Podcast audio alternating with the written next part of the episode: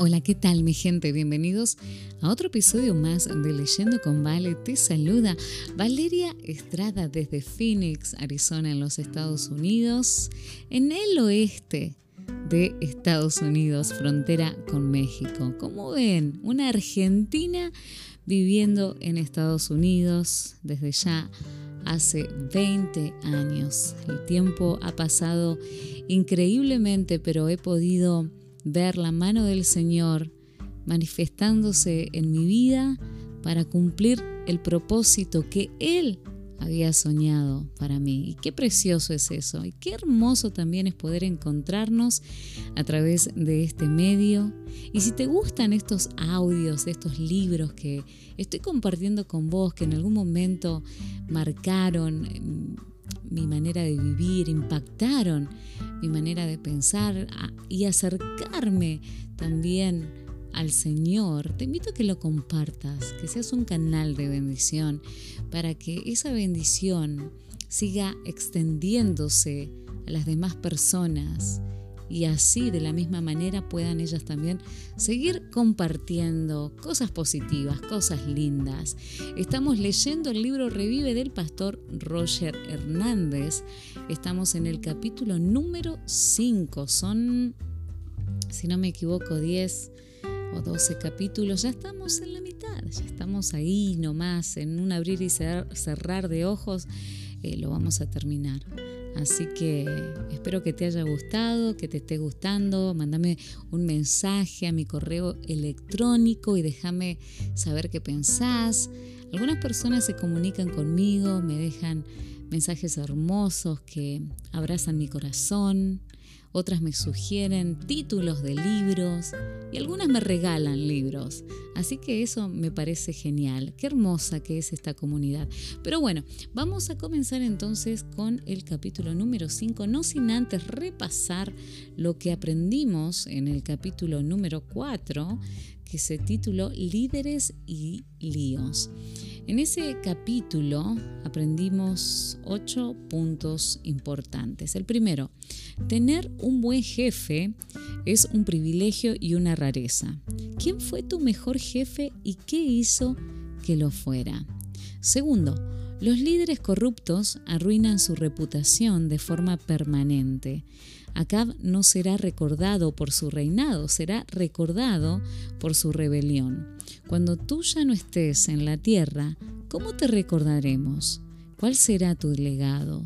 ¿De corrupción y opresión o de fidelidad y principios? Decide bien. Número 3. Los líderes manipuladores arruinan la vida de los demás sin remordimientos. Acab era un gaslighter y el término gaslighting, hacer luz de gas, es un tipo de abuso psicológico con el que se trata de hacer dudar a una persona de la verdadera realidad. ¿Por qué es tan difícil darles el regalo de la distancia a estas personas? Número 4. Abdías experimentó una crisis de disonancia cognitiva al saber que su reina era una asesina. ¿Qué haces cuando estás en una reunión y oyes que están asesinando el carácter de una persona que no se puede defender porque no está presente. Abdías usó su influencia y posición para ayudar. Si Dios te ha puesto en una posición de influencia, haz lo mismo. Número 5. La Biblia nos invita a ser sabios y mansos, pero no mensos. Abdías conocía las consecuencias de no seguir instrucciones o de prometer algo que no podía cumplir. ¿Qué pasos puedes tomar para ser efectivo en tu trabajo? Al fin, a familiarizarte con las pólizas, las reglas y las expectativas. Número 6. Cuando Elías prometía algo, lo cumplía. En sus interacciones con reyes, mujeres y capitanes, era un hombre de palabra. ¿Cómo podemos imitar a Elías aunque sea difícil? Número 7. Resulta difícil disentir con personas en una posición de autoridad cuando están claramente mintiendo o te acusan de algo que no es cierto. Pero debemos recordar que los que toleran la disfunción la normalizan. a quién debes confrontar sabia pero decididamente en los próximos días. Y punto número 8, aprendimos. Otra característica invaluable de líderes y personas saludables es que no solo presentan dónde estamos fallando, eso es fácil, sino que traen un plan para solucionarlo. Y eso es lo más difícil. ¿Qué puedes tú hacer para solucionar un problema en tu trabajo, familia o iglesia? Bueno, ahora que ya refrescamos la memoria, vamos al capítulo número 5 que se titula Decisiones. Y te invito a que tengas tu Biblia abierta si tenés la posibilidad de estar en, tu casa, en un lugar tranquilo, y lo abras en el libro de Primera de Reyes, capítulo 18. Vamos a leer el versículo número 21 y leo de la nueva traducción viviente. Elías se paró frente a ellos y dijo, ¿Hasta cuándo seguirán indecisos, titubeando entre dos opiniones? Si el Señor es Dios, síganlo. Pero si Baal es el verdadero Dios, entonces síganlo a él. Sin embargo, la gente se mantenía en absoluto silencio. La vida está llena de decisiones. Tú decidiste leer este libro en vez de ver Netflix. Una excelente decisión.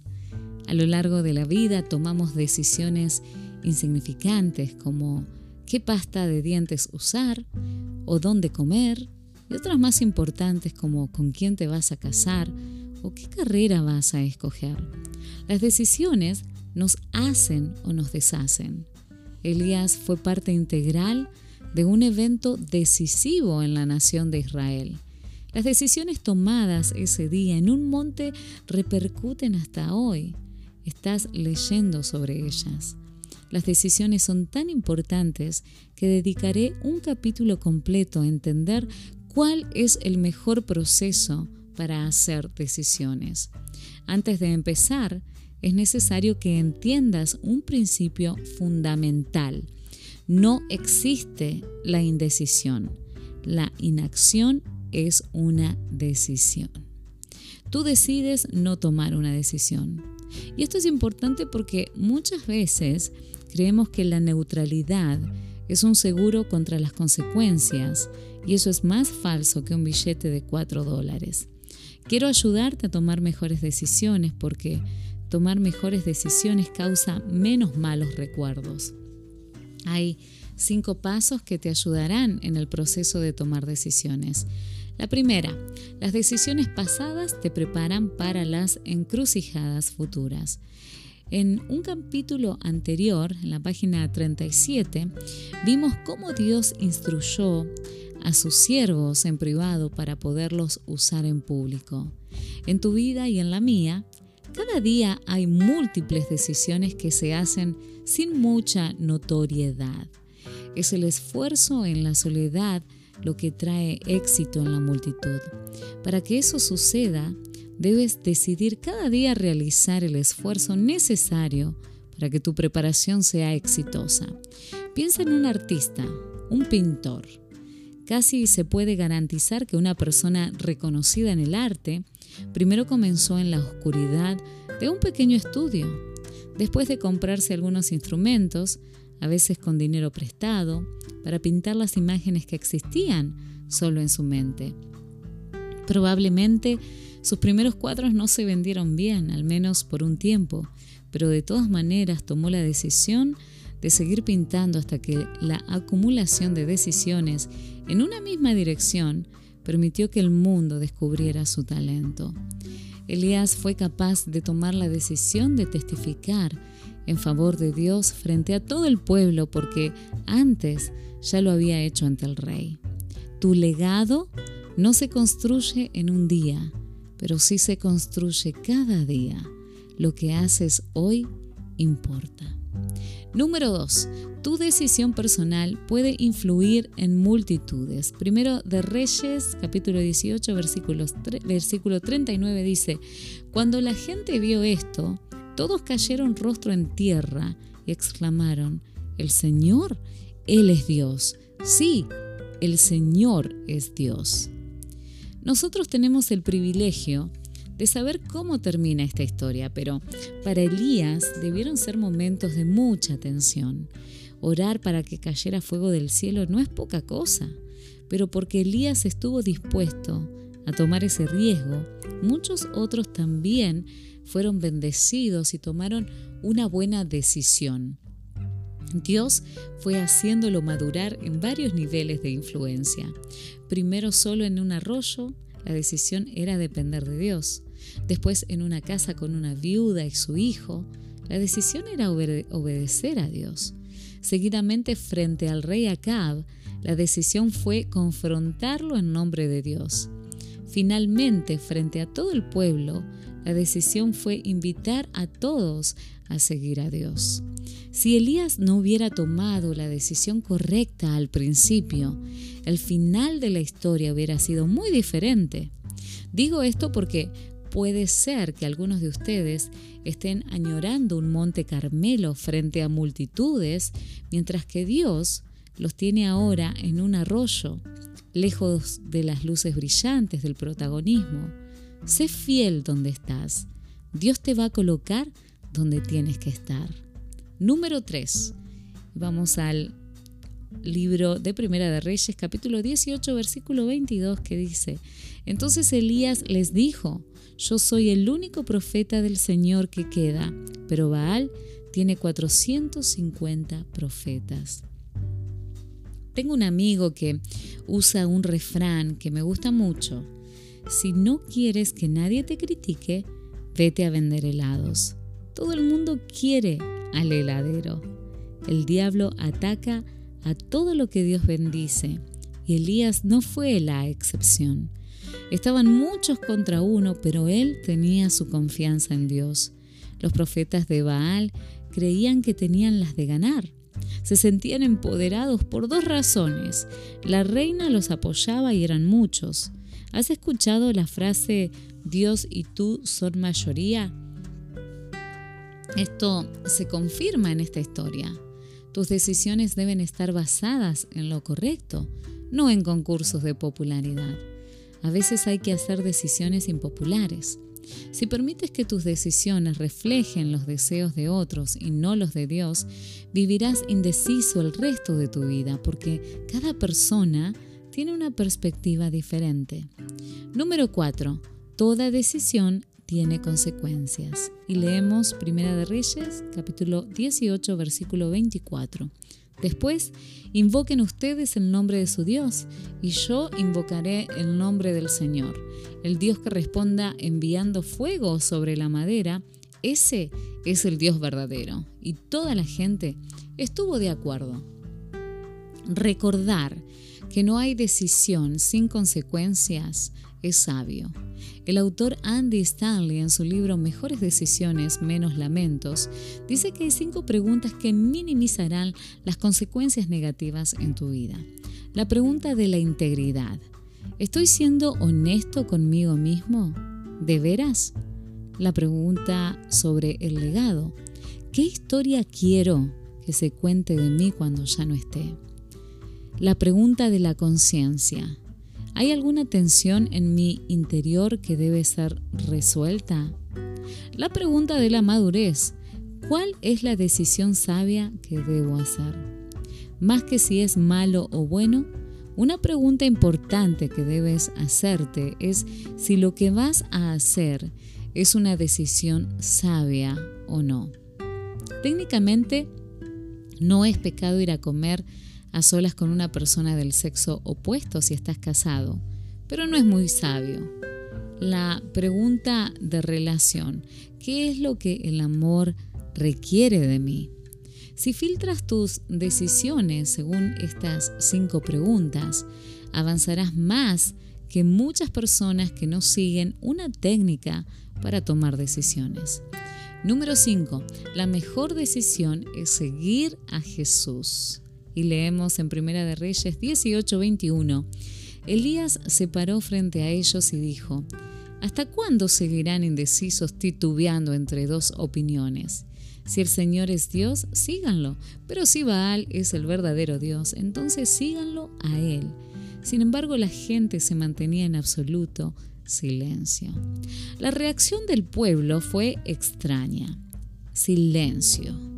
El silencio parece imparcialidad, pero no es así, porque no decidir es decidir.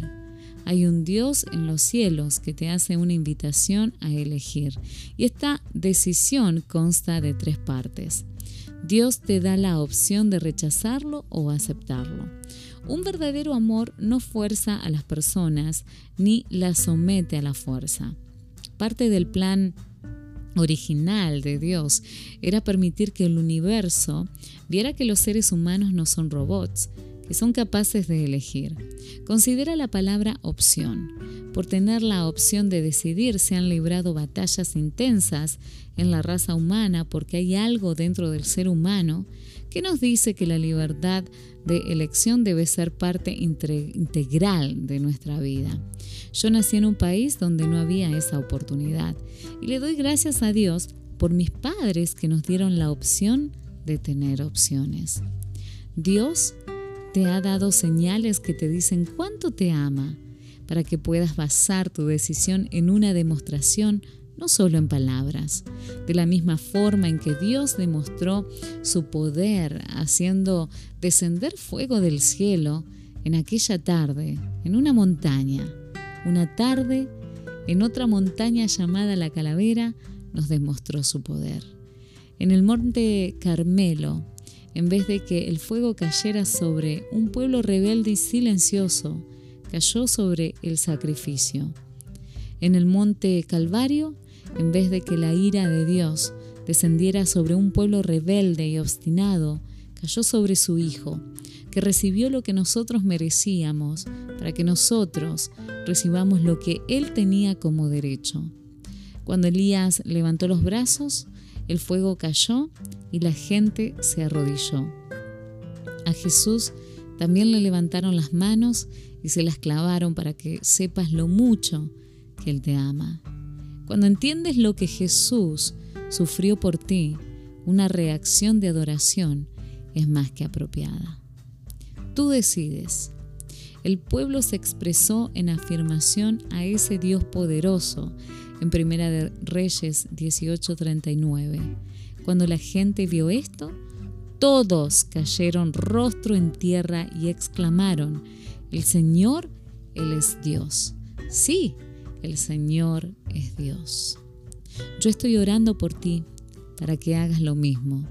Dile que sí a ese mismo Dios que se manifestó en esos dos montes y que todavía sigue cambiando vidas. Lo hizo con Giorgio. Giorgio Chiesa es hijo de una familia italiana influyente.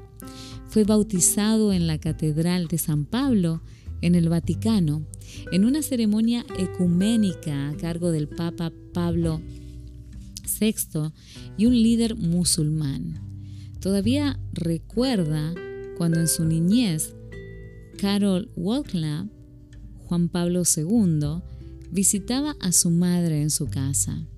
A la edad de 12 años comenzó a asistir a una escuela católica en su primera clase de religión le preguntó al profesor, ¿cómo se puede demostrar la existencia de Dios? La respuesta que obtuvo fue, este tema no se cuestiona, se cree por fe. Seguidamente fue invitado a salir de la clase. Cuando el director relató al padre el incidente y le hizo notar la incredulidad de Giorgio y sus cuestionamientos, este contestó, si mi hijo no puede hacer preguntas en su clase de religión, entonces no asistirá más a ella. Poco a poco Giorgio se convirtió en agnóstico. Creció yendo a las mejores escuelas y universidades de Europa. Allí estudió leyes y comercio internacional, siempre pensando que la religión era una invención humana y Dios algo irreal. En 1999, mientras viajaba por negocios, conoció a su esposa en España. Alejandra provenía de una familia adventista de Colombia, pero había dejado la iglesia luego de una crisis familiar y se había mudado a España para vivir con su hermano. Después de conocerse durante algún tiempo, Alejandra y Giorgio se casaron y se mudaron a Londres, donde ella comenzó a asistir a una iglesia adventista cercana. Giorgio la llevaba, pero no participaba de la actividad, ya que, como él decía, la iglesia no es para mí. Tras ocho años de vivir en Londres y de haber tenido dos hijos, se mudaron a Suiza. Allí Alejandra conoció a una mujer adventista proveniente de Argentina y se hicieron muy buenas amigas. Cuatro años más tarde, el trabajo los llevó a vivir en Buenos Aires, Argentina. Mientras vivían allí, la querida hermana de Giorgio falleció de un cáncer agresivo. Giorgio y Alejandra se sintieron devastados. En esos momentos de luto, la amiga argentina de Alejandra les recomendó que vieran los videos de un pastor adventista de una iglesia hispana en Collegetown, Tennessee. Y así lo hicieron. Me emociono porque recuerdo, hago una pausa de la lectura porque recuerdo exactamente eh, mirando este sermón eh, y viéndolos eh, en la pantalla. Así que me disculpan la lectura, pero me emociona muchísimo. Y van a, van a ver por qué. van a ver por qué.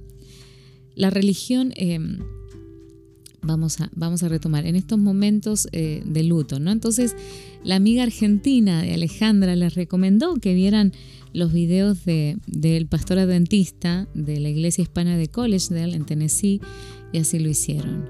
La religión poco a poco comenzó a tener sentido para Giorgio.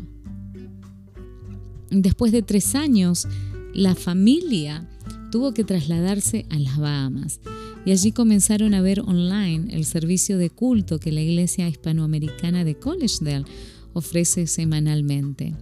Lo hicieron durante un largo periodo de tiempo, hasta que un día decidieron llamar a Joel Barrios, el pastor de aquella iglesia para invitarlo a venir a las Bahamas y hospedarse en su casa. Allí él les impartió estudios bíblicos que habían compartido en el pasado con personas agnósticas y ateas. Fue una experiencia milagrosa. Cuando el pastor Joel Barrios regresó a los Estados Unidos, la familia no solamente era feliz, sino que también estaba espiritualmente unida. A pesar de la distancia, continuaron los estudios bíblicos vía Skype. En diciembre fueron a Colombia para las fiestas de fin de año con planes de ir a esquiar a Canadá en febrero. Y estando en Colombia compraron el equipo de esquí y lo enviaron a las Bahamas a través de una compañía de transporte. Pero este fue robado en el trayecto. No obstante, decidieron comprar un equipo nuevo e ir de todos modos a esquiar a Canadá. Al iniciar su viaje de regreso a las Bahamas, Giorgio se cayó en el aeropuerto de Colombia y se quebró el brazo, lo cual impidió que fuesen a esquiar. La familia estaba desilusionada. Pocos días más tarde, el pastor Joel Barrios llamó a Giorgio para invitarlos a una campaña de evangelismo que se llevaría a cabo en su iglesia de Tennessee, en Estados Unidos. La providencia hizo que la fecha del encuentro coincidiera con la del viaje a Canadá que habían tenido que cancelar. Así que la familia viajó a Tennessee. Todos fueron impresionados con los temas prácticos que el pastor Roger Hernández, un servidor, secretario ministerial de la Unión del Sur de los Estados Unidos, presentó esa semana. Su hijo de 12 años, que siempre se quejaba por tener que ir a la iglesia con su madre, estaba entusiasmado con los nuevos amigos que hizo allí. En el transcurso de esa semana, Giorgio tomó la decisión de ser bautizado y ese viernes Alejandra decidió volver a bautizarse. Giorgio y Alejandra son los primeros miembros online de la Iglesia Hispanoamericana de Collegedale en Tennessee, Estados Unidos. Y ellos pidieron que su membresía se registrase en Tennessee. Y es asombroso ver la forma en la que Dios trabaja plantando semillas mediante amigos e incluso a través de la pérdida material de un equipo de esquí. Giorgio y su familia están felices con la nueva fe en Dios que han descubierto y por su membresía virtual con la familia de Dios en esta tierra. Y de esta manera llegamos al final del capítulo, número, ya, ya estoy, ya me emocioné tanto, número 5, número 4, número, número 4. Chicos, me disculpan, eh, no quiero volver a grabar este audio porque me parece que, que hay algo muy real cuando, cuando uno se emociona y espero que, que te puedas emocionar también al ver cómo Dios utiliza personas para que sean sus instrumentos y a través de ellos y del Espíritu Santo impresionarlas y llevarlas a sus pies. No hay nada mejor, gente hermosa, que entregar nuestro corazón a Jesús plenamente, porque cuando lo hacemos, Él abre puertas que ni siquiera pudiéramos imaginarnos. Y lo más hermoso es que Él siempre tiene cuidado de nosotros. Espero que te haya gustado este, este audio y te pido disculpas eh, por, porque me quebré, pero bueno, esta soy yo. Me quiebro, eh, lloro, me emociono al ver la mano de nuestro Padre Celestial, preocupados por que nos encontremos con Él. Que el Señor te bendiga, te invito a que, que compartas este audio y te espero en unos días entonces con el siguiente capítulo. Hasta pronto, un abrazo grande.